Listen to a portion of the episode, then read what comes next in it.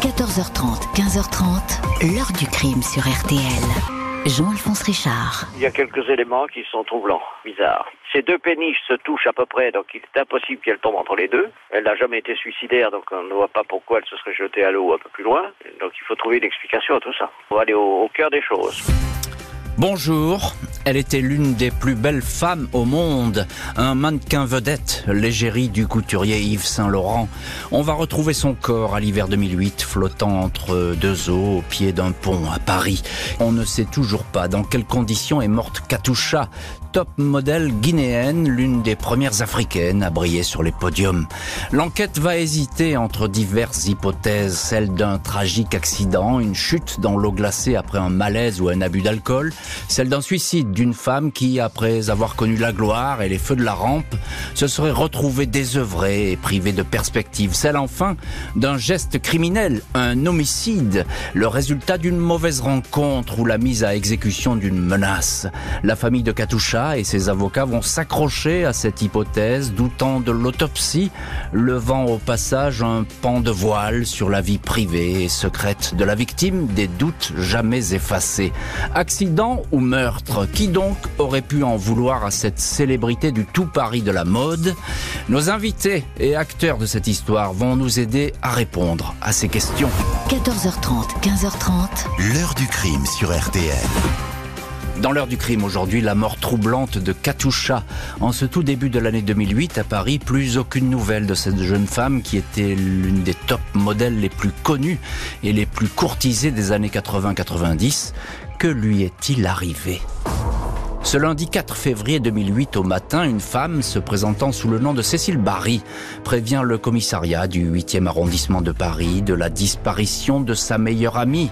La dernière fois qu'elle lui a parlé, c'était trois jours auparavant. Depuis cette date, cette amie n'a donné aucune nouvelle. Elle est totalement injoignable sur son portable, elle qui décroche toujours. L'inquiétude de Cécile Barry est tellement palpable qu'elle retient l'attention des policiers. D'autant plus que la disparue n'est pas n'importe qui. C'est une VIP dont la photo est bien connue des magazines de mode. Elle a longtemps été l'un des mannequins les plus en vue, défilant pour Christian Lacroix, Gianni Versace, Thierry Mugler. Elle fut la top modèle préférée de Yves Saint-Laurent, l'homme qui l'a véritablement rendu célèbre. Katusha, de son vrai nom Kadiatou Nian, 47 ans, a été vue pour la dernière fois dans la soirée du jeudi 31 janvier. Elle était présente à un dîner dans l'un des lieux les plus branchés, les plus chics de la capitale, le restaurant de l'hôtel Coste, rue Saint-Honoré. Tout le monde s'est bien amusé et a beaucoup bu. Katusha, qui aime depuis toujours faire la fête et aligner les nuits blanches, était en pleine forme. Autour de la table, personne n'a noté le moindre malaise ou embarras. Vers une heure du matin, alors qu'il pleuvait à verse sur Paris, l'un de ses amis l'a déposée en taxi, là où elle vit une adresse insolite au cœur de Paris, une péniche amarrée sur la Seine, péniche qu'elle partage avec Victor Laurent Cotte, son compagnon, un ancien architecte devenu artiste peintre. Les enquêteurs se rendent à la fameuse péniche, baptisée la Petite Vitesse, amarrée juste en face de la place de la Concorde. La nuit où Katusha a disparu, celle du 31 janvier au 1er février, son compagnon, Laurent Victor Cotte, séjournait à Biarritz, sur la côte basque. Le bateau était vide. Le fils de Laurent Victor Cotte, qui travaille de nuit, ne rentrera que quelques heures plus tard sans se soucier de la présence ou non de Katusha à bord. Lui aussi a appelé la police trois jours après la disparition. Les policiers constatent que pour accéder à la petite vitesse, il faut marcher sur le pont d'une première péniche, amarrée bord à bord, puis enjamber un petit espace au-dessus de la Seine. Pour les policiers, rien n'est exclu. Il est établi que le mannequin avait beaucoup bu. Elle portait des talons hauts sous la pluie battante et les ponts des bateaux avaient été rendus glissants. Elle a peut-être tout simplement perdu l'équilibre, chuté dans la Seine sans que personne n'entende rien. Scénario plausible. Cécile Barry, la meilleure amie, indique que Katusha était déjà tombée dans le fleuve depuis le pont d'une péniche et avait dû être secourue. Détail étrange toutefois, il est confirmé que l'ancienne mannequin est bien parvenue sur le pont de la petite vitesse. On a retrouvé près de l'entrée des cabines son sac à main contenant ses lunettes de myope qu'elle ne portait jamais en public, son téléphone portable, ses papiers, quelques affaires. Très curieusement, le sac est parfaitement sec à l'extérieur comme à l'intérieur, alors que toute la nuit, la pluie n'a jamais cessé.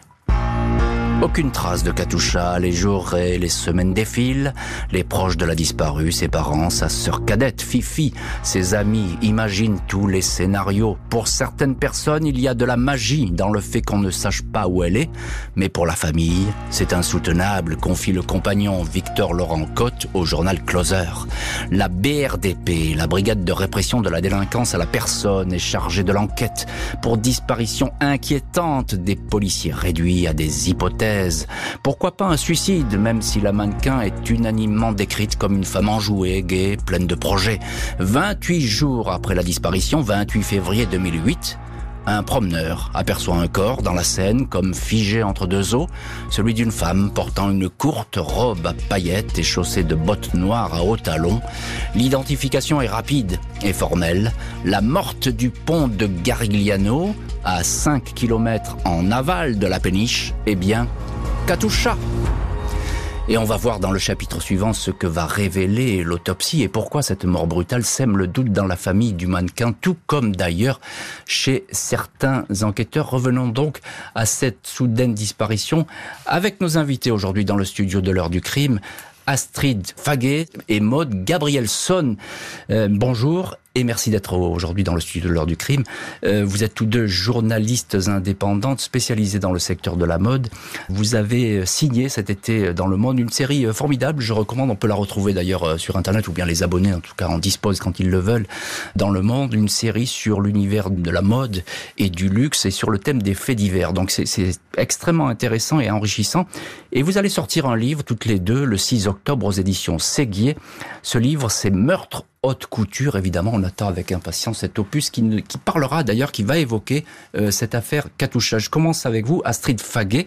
Il y a ce nom de mannequin, Katusha, c'est presque un nom de guerre. Hein. Euh, elle, a, elle, a, une carrière euh, qui a été spectaculaire, cette mannequin. Alors vous l'avez dit dans votre introduction, euh, Katusha, c'est pas son vrai nom, c'est un surnom. Son nom de naissance, c'est Kadiatou, euh, Kadiatou Nian. Et en fait, ce surnom, c'est son père qui lui a donné. Son père qui est un intellectuel, euh, qui est aussi un marxiste, euh, qui a aussi des idées, euh, voilà, soviétiques. Et en fait, Katusha, ça renvoie au nom d'un missile soviétique de la Seconde Guerre mondiale. Donc effectivement, ouais, ça, ouais. ça faisait partie des, effectivement des, il y avait des espèces de, de rampes de missiles comme ça. Et il y avait les fameux missiles Katusha qui équipaient notamment certaines armées africaines africaine. Donc elle est d'un très bon milieu. Elle vient d'un milieu tout à fait euh, aisé. Bon, déjà, elle habite à Conakry, donc la capitale de la Guinée. Euh, voilà, ils ont une grande maison, un grand jardin. Euh, certes, ils sont six, mais voilà, il y a de l'espace dans cette maison. Euh, ses parents sont des intellectuels. Son père est un écrivain, un historien, un archéologue, voilà, érudit et respecté. Euh, et sa mère fait partie aussi de cette génération de femmes qui allaient à l'école. Tous les deux, ils ont fait leur classe, leurs universités en France. Donc, tant du point de vue financier que du point de vue intellectuel et culturel, voilà, elle est vraiment dans, elle vient d'un milieu aisé. C'est ça, elle vient d'un milieu aisé. Et puis, on verra par la suite quel a été son parcours parce que ça n'a pas été simple pour elle d'arriver jusqu'à Paris. Il y a une vie avant qui est chaotique presque, hein, et tragique, et, ouais. et, tragique et, et, mouvementé. Mais ça, on va en parler un peu plus loin parce que ça peut expliquer aussi ce qui a pu arriver. Pourquoi pas C'est une des questions, en tout cas, qui se sont posées. Maud Gabrielson, je vous retrouve également journaliste spécialisée dans, dans le secteur de la mode. Alors, elle a beaucoup d'amis. Katusha, elle aime faire la fête. Oui, hein, elle Katusha, aime s'amuser. Elle sort beaucoup. Oui, elle est très entourée, mais c'est vrai que c'est c'est la période qui veut ça aussi. Elle a, connu le Paris des années 80, voilà où c'était et le Paris de la mode dans les années 80. Donc euh, il sortait beaucoup, il s'amusait, euh, elle allait beaucoup au bain douche, euh, elle avait un grand nombre d'amis, ils étaient connus pour ça, oui.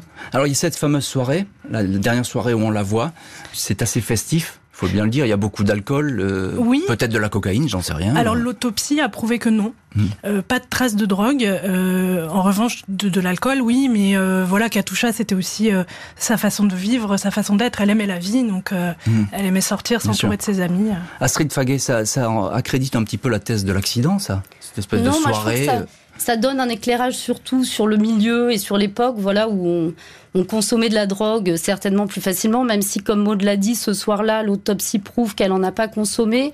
Euh, je trouve que c'est peut-être aller un peu vite que de dire que parce qu'elle avait ce mode de vie-là, c'est forcément un accident et que si elle avait trop bu, voilà, si, à partir du moment où tout le monde boit trop, on est susceptible de tomber euh, dans la scène. Voilà, pour moi, c'est aller un peu vite peut-être. Parce qu'il y a ces premières constatations euh, des policiers qui vont arriver sur, sur, cette scène et on va en parler, mais tout de suite on se dit, bah euh, oui, elle a trébuché, elle est tombée. C'est oui. bête comme tout. Et il y a un élément important aussi que beaucoup de ses amis nous ont confirmé, c'est qu'elle ne savait pas nager. Donc c'est vrai que quand on met tous ces éléments bout à bout, mmh. le fait qu'elle ne sache pas nager, plus qu'elle ait bu et qu'elle ait un mode de vie, euh, voilà, festif, disons, dans ces années-là. Euh, effectivement, on a tendance à penser naturellement que ça pourrait être un accident, euh, mais voilà, encore une fois, moi je trouve que c'est aller un peu vite. vite. en besogne, effectivement. Maud Gabrielson, il n'y a, pas de témoin hein, de ce qui se passe. Hein. Il y a, y cet ami qui la ramène en taxi, c'est ça? Oui, elle est déposée par un ami sur le quai. elle rejoint la péniche à pied. effectivement, à ce moment-là, elle, elle habite seule sur cette péniche. Son compagnon n'est pas là. Il est en déplacement sur la côte basque, comme vous l'avez dit. Et, et voilà, il n'y a pas vraiment de témoin. Il y a un voisin d'une péniche qui a entendu euh, quelques mots, euh, qui a entendu euh, j'ai froid, j'ai froid. C'est pas très clair. Mais voilà, mm. tout ça n'est pas très clair. Mm, c'est ça. Il n'y a pas de témoin direct. En tout cas, il n'y a pas quelqu'un qui a vu quelque chose d'étonnant. Ou c'est d'ailleurs ce qui va poser des problèmes pour la, police, hein, parce que là, on est en, plein mystère et en pleine interrogation. Bonjour, maître Gilles Jean Portejoie. Euh, bonjour Jean-Alphonse Richard. Euh, merci beaucoup euh, d'avoir accepté vous aussi l'invitation de l'heure du crime. Vous avez été l'avocat de la famille Katoucha-Nian avec maître Roland Dumas, je, le précise, et puis Ousmane Sey qui est un, avocat, je crois, sénégalais. maître Portejoie, il y a une hypothèse aussi qui se dessine tout de suite. On a parlé d'un possible accident, c'est envisageable. Il y a une autre hypothèse qui surgit et on en parle tout de suite, c'est le suicide. Alors le suicide, personne n'y croit. Et les policiers non plus. Pourquoi on n'y croit pas? Personne ne croit au suicide. Pourquoi voulez-vous que cette femme se, suicide? Il y a un élément qui est un élément important au dossier. Euh, on retrouve son sac avec les effets personnels qui lui appartiennent, non pas sur la passerelle qui mène au bateau, à la péniche, mhm. mais devant la porte de sa péniche. Pourquoi voulez-vous qu'on se suicide en laissant euh, bien en évidence euh, son sac et ses effets personnels. Mhm. Donc on ne croit pas à la thèse du suicide, on ne croit pas à la thèse euh, de, l'accident, de la noyade accidentelle.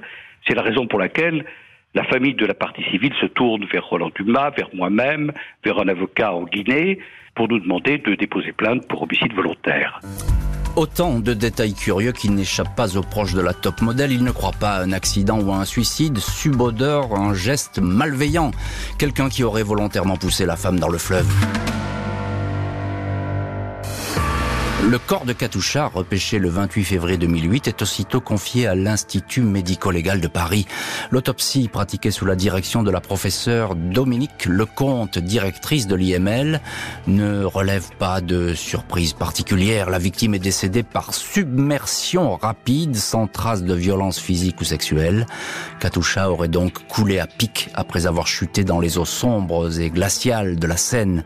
Il est relevé un taux important d'alcoolémie dans les viscères, mais une absence de substances toxicologiques, pas de drogue donc, alors que le mannequin traînait une réputation de cocaïnomane. J'exclus formellement la possibilité d'un suicide. Pour moi, au fond de mon cœur, je pense que c'est un accident, confie Cécile Barry, la meilleure amie. Vendredi 7 mars, le monde de la haute couture et des podiums, quelques 500 personnes se pressent aux abords de la grande mosquée de Paris pour une cérémonie d'hommage. Pierre Berger, qui tient la maison Saint-Laurent, ou encore la top Naomi Campbell sont présents. En aparté, les questions fusent sur ce décès brutal. Il se murmure que la mannequin subissait des menaces sans qu'il en soit précisé l'origine. Avant la cérémonie, le père de la disparue, l'éminent historien guinéen Djibril Tamsir Nian, a fait savoir qu'il ne croyait pas une seconde à la thèse de la simple noyade. Il est intrigué par l'histoire du sac à main de sa fille, retrouvé parfaitement sec après une nuit passée sous la pluie. Même les cigarettes ne sont pas mouillées. Mais ses doutes se sont renforcés après sa visite à la morgue pour identifier le corps. Ce qui m'a paru suspect, raconte le père au journal Jeune Afrique, c'est l'état de son visage qui était quasiment intact. J'ai donc demandé au médecin s'il était possible qu'un corps immergé pendant quatre semaines soit en si bon état. Il m'a répondu n'avoir jamais vu ça de toute sa carrière. Le père ajoute, c'est à partir de ce moment que j'ai eu la conviction qu'il ne s'agissait pas d'une noyade. Dans les jours suivant l'autopsie, Djibril Tamsir Nian saisit l'ancien ministre des Affaires étrangères Roland Dumas, redevenu avocat, qui dépose une plainte contre X pour homicide volontaire, enquête confiée au juge d'instruction Gérard Cadéo. Je veux savoir ce qui s'est passé exactement. Nous ne nous contentons pas de la thèse officielle de la noyade. Il y a trop de zones d'ombre, estime le père de Katusha qui s'interroge. Comment Katusha est-elle tombée à l'eau? Quand précisément? Car même un accident s'explique. Je fais confiance aux juges, aux policiers et à mes avocats. Le juge Cadéo s'empare du dossier et procède à de nouvelles vérifications après dix mois d'investigation. Les avocats de la famille de Katusha lui demandent de réentendre le compagnon Victor Laurent Cotte ainsi que son fils. La défense s'étonne que ce dernier, revenant de son travail de nuit au matin du 1er février 2008, et bien qu'ayant retrouvé le sac de la jeune femme, ne se soit pas posé de questions. Il a attendu plusieurs jours avant de se manifester. Pourquoi ce silence questionne maître Dumas. Les avocats insistent sur l'apparence du corps qui n'aurait pas séjourné un temps aussi long dans les eaux de la Seine. Ce soir-là, il y avait peut-être un rôdeur ou quelqu'un qui l'attendait sur la péniche, ajoute Roland Dumas, qui parle de meurtre ou à minima de non-assistance à personne en danger. Et on va voir euh, quelles pistes criminelles euh, pourraient être explorées dans cette affaire. Euh, pour l'instant, on retrouve nos invités dans l'heure du crime et dans le studio de l'heure du crime. Astrid Faguet, journaliste, et, vous vous apprêtez à sortir avec votre consoeur qui est là également, Maud Gabrielson, un livre Meurtre haute couture aux éditions Séguier. Ça sortira le 6 octobre et vous allez évoquer dans ce livre cette affaire Katusha. Très vite, le, la famille ne croit pas du tout ni au suicide ni à l'accident. Alors on est dans l'émotion, évidemment, et on a peut-être envie d'une autre euh, oui, la famille n'y croit pas pour plusieurs raisons. Vous en avez parlé c'est vrai, en fait, et c'est assez factuel, même s'il y a beaucoup d'émotions, euh, forcément, puisque c'est notamment le père, euh, voilà, qui prend les, la parole régulièrement dans la presse euh, avec ses conseils sur ce sujet. Mais en gros, il y a déjà le fait que le corps, effectivement, ne soit ni tuméfié, n'est pas gonflé. Donc ça, c'est très factuel. Après avoir passé quatre semaines dans l'eau, mmh. il y a aussi cette histoire de sac à main dont vous avez parlé, qui est retrouvé entièrement sec, les effets personnels aussi. Donc ça, de façon très factuelle, ils peuvent pas se résoudre à l'accident au-delà de l'émotion puisque les faits sont là. Alors bien sûr, eh bien on va poser ces, questions à maître Gilles Jean Portejoie qui est l'un de nos invités dans l'heure du crime, avocat de la famille de Katoucha, je le répète avec maître Roland Dumas et Ousmane Sey. Maître Portejoie, justement, ben, arrêtons-nous donc sur cette autopsie parce qu'elle est très importante dans ce dossier. Le témoin, celui qui a vu vraiment Katoucha euh, sur son lit de mort dans cette morgue, c'est son père, son propre père, le père de Katoucha. Et il est surpris et interloqué quand il découvre le visage indemne de sa fille. Racontez-nous. Moi, je me souviens très bien de cette famille de partis civils qui était très déterminée, à la fois déterminée, qui voulait connaître la vérité, qui voulait savoir, qui voulait savoir, et qui avait une confiance absolue dans la justice française. Mhm. Quand il récupère le corps de Katusha, il se rend compte euh, que ce corps est étonnamment intact avec un, visage incroyablement lisse. Et le père se dit, mais c'est pas possible qu'un corps qui a séjourné dans la Seine en hiver, de surcroît, hmm. pendant plus de mois, soit dans cet état. C'est quelque chose qui les a, euh, comment vous dire, alertés et qui est sûrement à l'origine de la démarche qu'ils ont effectuée auprès de nous. Alors, euh, Maître Portejoie, encore une question. Il y a ce sac à main, c'est sa fameuse besace retrouvée sur le pont de la péniche. Elle est sèche, alors qu'à cet endroit, euh, selon toute logique, elle aurait dû être euh, détrempée par la pluie. Le sac à main est absolument sec. Le sac à main, la position du sac à main est, un, est une véritable énigme. Le sac à main, on ne le trouve pas sur la passerelle qui mène à la péniche. Le sac à main, on, le trouve devant la porte de la péniche avec euh, tous les effets personnels de Katusha. Pensez bien que si c'est une noyade, elle se noie avec son sac. Hmm. Euh, c'est tout à fait surprenant. La position de ce sac devant la porte de la péniche est en soi une énigme. Ah oui, effectivement, ça fait partie des, indices extrêmement troublants et qui vont euh, attirer l'attention euh, de la famille, évidemment, et des policiers. Maud Gabrielson, journaliste et également notre invité dans l'heure du crime, il y a ces avocats qui sont très pugnaces tout de suite, hein, qui entourent la famille. On sent bien là qu'ils ont pas envie d'en découdre, mais en tout cas, il y a une plainte pour meurtre, c'est pas rien. On ne dépose pas des plaintes pour meurtre comme ça tous les jours. Ils vont tout de suite aussi se fixer sur le le compagnon de la victime et puis son fils, et ils vont demander à ce qu'il soit réentendu. C'est ça? Parce qu'ils estiment que peut-être euh, ils auraient dû euh, alerter. Exactement. Euh, ce qui a un petit peu étonné la famille, c'est que le donc son compagnon n'était pas présent sur les lieux, il n'était pas à Paris, mais le, le fils de, de, son compagnon était là. Alors même s'il habitait pas sur la péniche avec son père et Katusha, il passait régulièrement. il est passé le lendemain et c'est lui qui a trouvé le sac de Katusha. Et c'est vrai qu'il a pas signalé la, disparition de Katusha tout de suite, il s'est pas inquiété tout de suite, il, il, a prévenu ni la police ni son père. Je crois qu'il s'est manifesté au bout de trois jours seulement. Hmm. Donc effectivement, ça questionne un peu. Et, vous qui avez euh, toutes les deux qui avez vu euh, ce, ce, dossier, qui avez pu l'approcher, qui avez enquêté sur cette histoire, qu'est-ce qu'ils racontent les, les, proches de, de Katusha, son, son, compagnon et le fils? Qu'est-ce qu'ils disent là-dessus? Notamment le fils. Il dit pourquoi il a, il a déposé plainte si tard, enfin en tout cas alerté la police. Alors dans les procès-verbaux qu'on a pu consulter, euh, effectivement, donc le fils quand il est auditionné, il explique qui s'est pas inquiété tout de suite puisque c'était aussi la personnalité de Katusha. Un peu fantasque, c'est Voilà, de laisser un petit peu comme ça ses affaires. Euh, donc ça, ça l'a pas inquiété immédiatement. Et il dit qu'en fait, il a commencé à s'inquiéter à partir du moment où son père l'a appelé pour avoir des nouvelles et également quelques certains de leurs amis. Hmm. Et donc là, il a commencé à aller voir dans les hôpitaux de Paris et puis ensuite, euh, voilà, il a alerté la police. Mais la disparition, elle est effectivement pas déclenchée tout de suite. Ça rejoint ce que vous nous disiez toutes les deux tout à l'heure. Maud Gabrielson, ça veut dire qu'elle avait une vie assez libre, Katusha, et que finalement, on se préoccupe pas si elle rentrait à 1h du matin ou, dans l'après-midi. Hein. Oui, c'est ça. Elle était dans la vie, elle était festive. Euh, toutes les personnalités qu'on a rencontrées, notamment les créateurs de mode qui ont travaillé avec elle, la décrivent comme une, une fille solaire, joyeuse, avec un rire tonitruant qu'on entend de l'autre bout de la pièce. Grande euh, gueule aussi parfois. Oui, qui ne se hein. laissait pas faire, qui avait du caractère. c'est important aussi parce qu'elle se, voilà, elle avait du caractère, elle se laissait pas faire et puis euh, elle aimait la vie. Donc, donc je comprends notamment que la question du suicide ne se pose pas. Maître Portejoie, euh, Roland Dumas, euh, dans cette affaire, il va tout de suite poser des questions de bon sens, et on, vient de, l'aborder cette question, mais je voudrais avoir votre sentiment là-dessus. Pourquoi euh, les autorités ont-elles été alertées si tard de la disparition? Pourquoi les proches ont alerté si tard les autorités? C'est une question que l'on se pose également. Vous savez, dans une affaire de cette nature, on ne dépose pas plainte pour homicide volontaire comme ça. On ne dépose pas plainte pour rien on dépose plainte parce qu'il y a toute une série de, de, problèmes, de questions qui restent sans réponse. Et la question que vous me posez est une question qui était sans réponse. Le vendredi 14 mars 2008, l'ex-top modèle est inhumé au cimetière national de Conakry, la capitale de la Guinée, sa ville natale. Des centaines de personnes entourent une famille plongée dans la suspicion.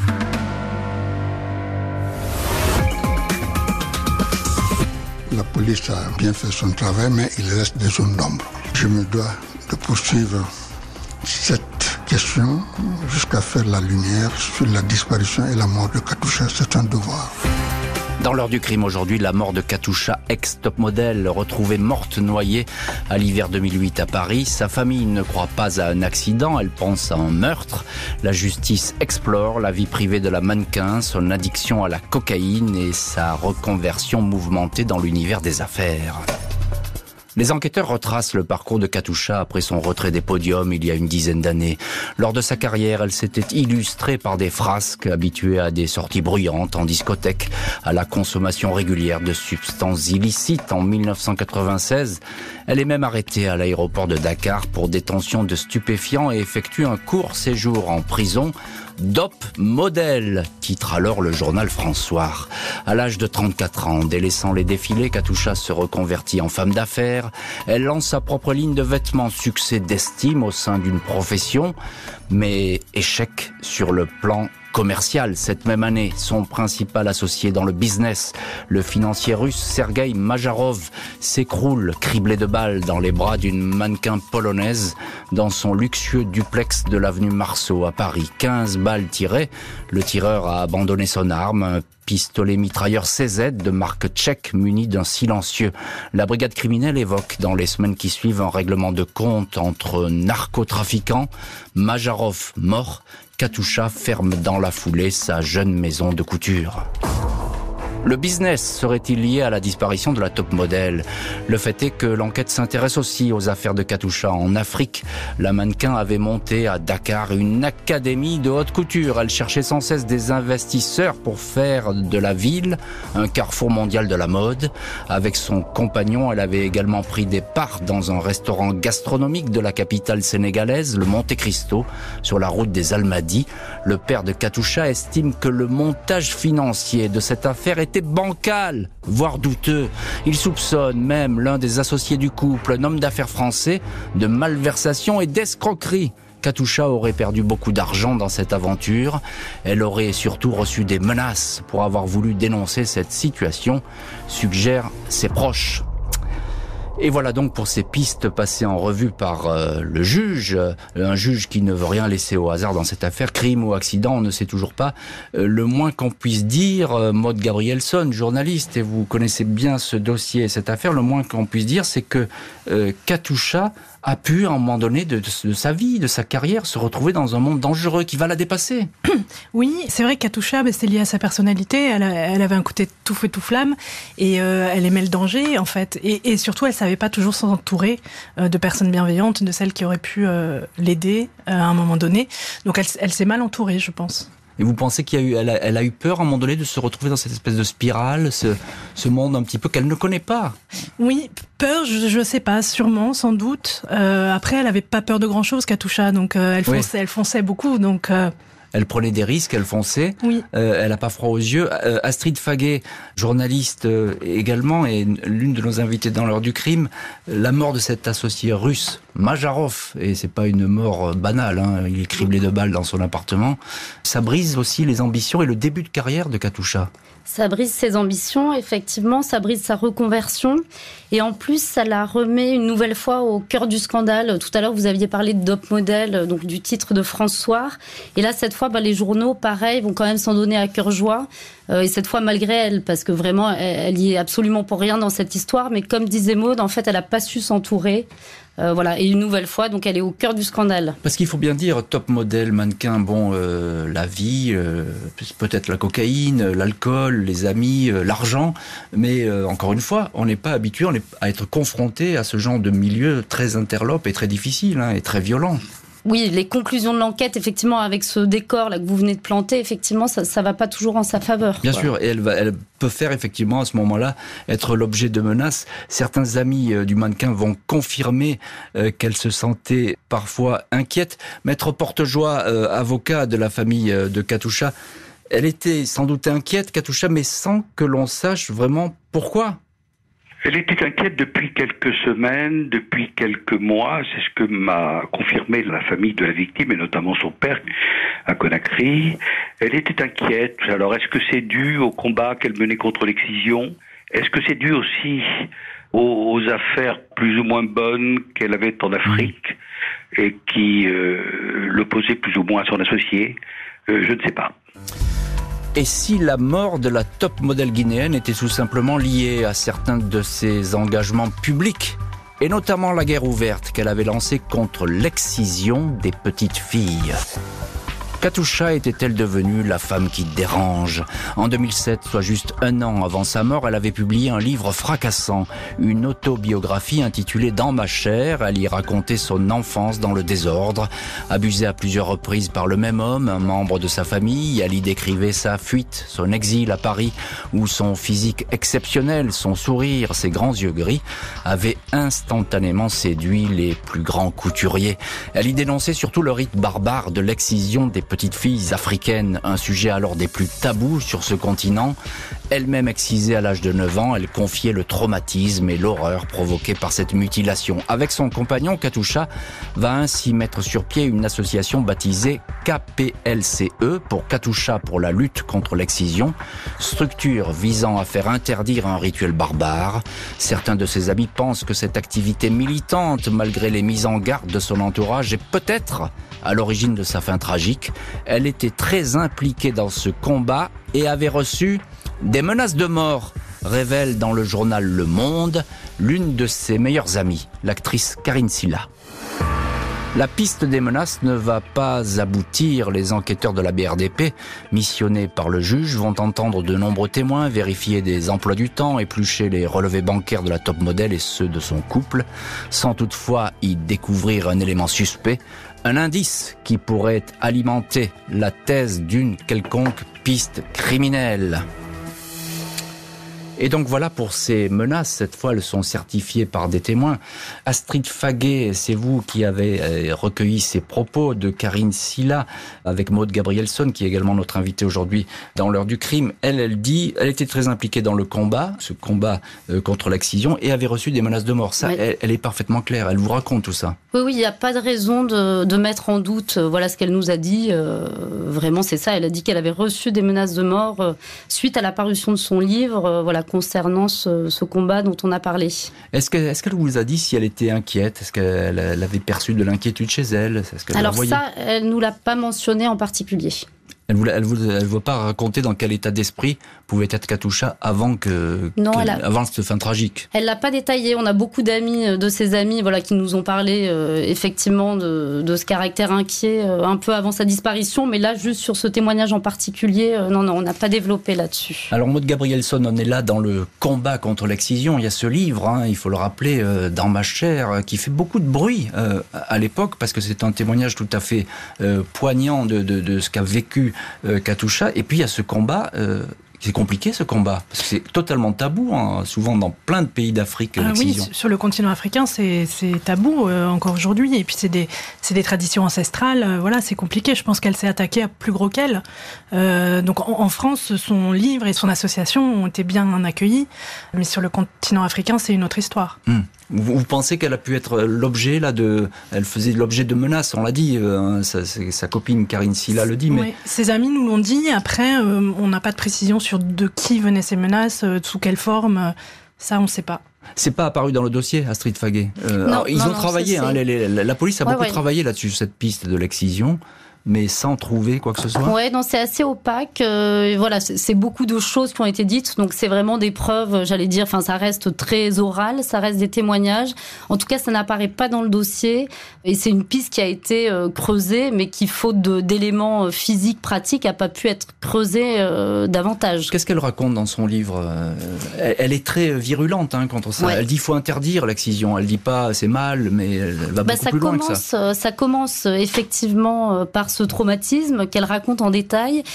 Et ce qu'elle dit notamment, c'est qu'elle elle vient d'une famille euh, aisée, on en a parlé au début de l'émission, et que même dans une famille euh, aisée, voilà, au début des années 70, euh, ça arrivait encore dans une famille d'intellectuels favorisés qui habitent à Conakry, proche de quartiers ministériels.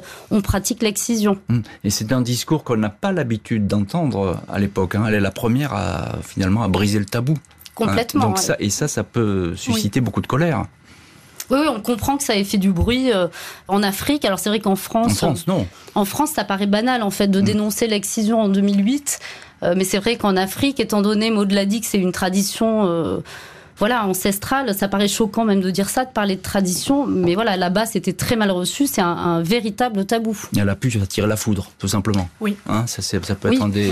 D'autant plus qu'il y avait euh, une, campagne de promotion en fait de son livre, donc elle, est beaucoup intervenue en France euh, sur les plateaux de télévision. Montrée, hein, elle, donc, oui, elle s'est montrée. Et elle en a clairement parlé. Voilà, donc alors ça aurait pu, euh, effectivement, on le dit, attirer la foudre et pourquoi pas quelqu'un qui aurait pu lui en vouloir ou tout simplement l'attendre sur cette péniche, mettre porte est-ce que c'est un scénario qui a été envisagé? On aurait pu l'attendre sur cette péniche, la surprendre, peut-être même juste pour lui faire peur, qui sait? Tout est possible, tout est possible. On a déposé plainte pour homicide volontaire pour essayer de, pour savoir, pour savoir, pour en savoir le, le plus. Euh, toutes les hypothèses sont possibles. Le juge a fait un travail tout à fait remarquable dans mmh. ce dossier. Il a procédé à toute une série d'investigations, euh, d'expertises. Euh, tout a été passé au crible. L'enquête criminelle va encore durer plusieurs mois, la justice s'appliquant à méthodiquement vérifier toutes les hypothèses sans parvenir à percer réellement le secret de cette disparition. Courant 2012, le juge d'instruction annonce aux avocats de la famille de Katusha que son enquête est close. Les investigations n'ont pas permis d'étayer le scénario criminel. Les vérifications opérées sur la péniche, la petite vitesse et les nombreux témoignages recueillis ne consolident pas la thèse d'un homicide. Pour la justice, Il s'agit donc d'un accident suivi d'une noyade. Katusha aurait malencontreusement glissé dans l'eau où elle aurait été victime d'une hydrocution, une mort instantanée. La déposition d'un témoin qui aurait entendu une femme s'exclamer cette nuit-là ⁇ J'ai froid !⁇ sur la péniche, mais sans appel à l'aide, cette déposition ne change pas les conclusions du dossier. Les avocats de la famille Nian regrettent la clôture de l'affaire. Les avis étaient tranchés, des enquêteurs privilégiaient l'accident, mais d'autres nous ont toujours parlé de meurtre ou d'actes malveillants. On aurait peut-être dû creuser davantage la piste des menaces, indique Roland Dumas. L'avocat sénégalais Ousmane Sey, qui défend aussi la famille, est catégorique.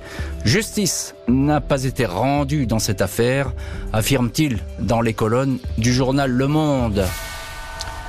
Et on retrouve dans cette heure du crime nos invités dans le studio de l'heure du crime, Astrid Faguet, Maud Gabrielson, journalistes toutes les deux, qui avaient publié cet été euh, dans Le Monde une série sur le thème des faits divers dans l'univers de la mode et du luxe. Excellente série, je le rappelle, et qu'il faut absolument lire si vous ne l'avez pas déjà fait, puis vous allez sortir un, bouquin qui s'annonce prometteur le 6 octobre aux éditions Séguier, Meurtre au pluriel haute couture, et dans laquelle vous évoquez euh, cette affaire Katusha. Alors meurtre de couture, là c'est pas un meurtre a priori puisque la justice, ah bah, ça y est, elle, boucle le dossier.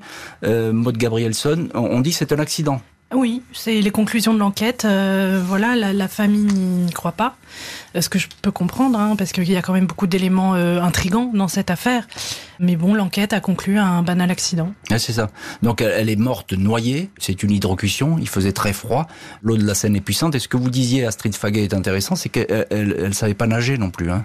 Oui, non, non, elle savait pas nager. Donc effectivement, quand on prend cet élément-là, quelqu'un qui habite sur une péniche et qui ne sait pas nager, qui rentre d'une soirée qui a trop bu, euh, voilà, la première conclusion peut être de se dire que c'est un accident, mais c'est compliqué de se résoudre à ça, notamment pour la famille, aussi compte tenu de sa personnalité euh, qui est pas banale. Donc euh, un banal accident, euh, c'est pas une réponse satisfaisante. Bien sûr, puis on est toujours dans, dans l'émotion. Ce qu'on disait tout à l'heure, c'est qu'on a envie d'une explication qui ne soit pas la première venue, c'est-à-dire la plus tragique, celle d'un accident. On peut pas l'imaginer une seconde. On peut pas l'imaginer. Il y a un autre élément qui est important, c'est quand même qu'il y a eu une disparition de quatre semaines. Et pendant quatre semaines, on imagine que voilà, les théories, et d'ailleurs on l'a vu dans les journaux, il y a beaucoup de théories qui se, qui fomentent à ce moment-là.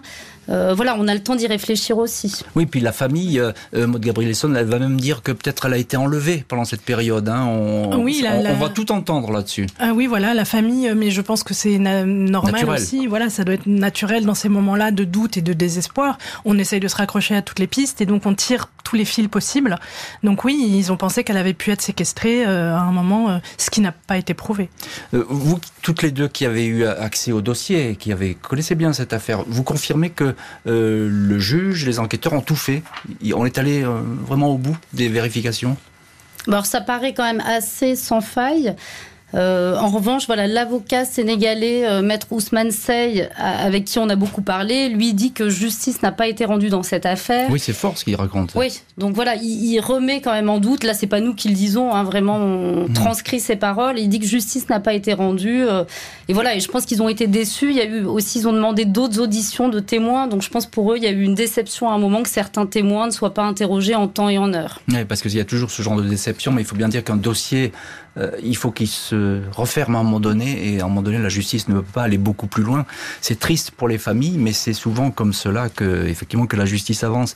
Euh, bien justement, maître Gilles Jean Portejoie, avocat de la famille de Katoucha Nian, avec maître Roland Dumas et Ousmane Sey. Ousmane Sey, votre votre confrère sénégalais, lui dit que ben, justice n'a pas été rendue. Je suis pas sûr que ça soit tout à fait votre avis, maître Portejoie. Déjà, selon vous, tout a été vérifié du côté des enquêteurs. Il y a eu des investigations solides dans ce dossier? Oui, on peut dire que les investigations dans cette affaire euh, menée par les enquêteurs dans le cadre de l'enquête préliminaire, les investigations qui ont été effectuées par le magistrat instructeur à la suite de notre dépôt de plainte, euh, ça a été, euh, comment vous dire, du solide. Tout a été fait. Nous avons demandé d'ailleurs, Roland Dumas et moi-même, toute une série d'actes qui ont été accomplis. Et l'on hmm. peut dire sérieusement que aucune piste valable ne pouvait corroborer l'accusation que nous avions portée, celle d'homicide volontaire. Alors, remettre encore une question, sauf fait nouveau, évidemment, l'enquête, elle va jamais repartir. Vous savez, on peut jamais, on peut jamais dire qu'une enquête ne repartira pas. C'est pas possible. Les enquêtes peuvent repartir, un élément nouveau est toujours possible. Euh, on, ne peut jamais dire ça. Il n'y a pas d'affaire définitivement réglée. C'est une des grandes leçons de ces dernières années. Merci beaucoup, maître Gilles, Jean Portejoie, Astrid Faguet, Maude Gabrielson d'avoir été les invités de l'heure du crime. Merci à l'équipe de l'émission, Justine Vignot, Marie Bossard à la préparation, Boris Pirédu était à la réalisation. L'heure du crime, présenté par Jean-Alphonse Richard sur RTL.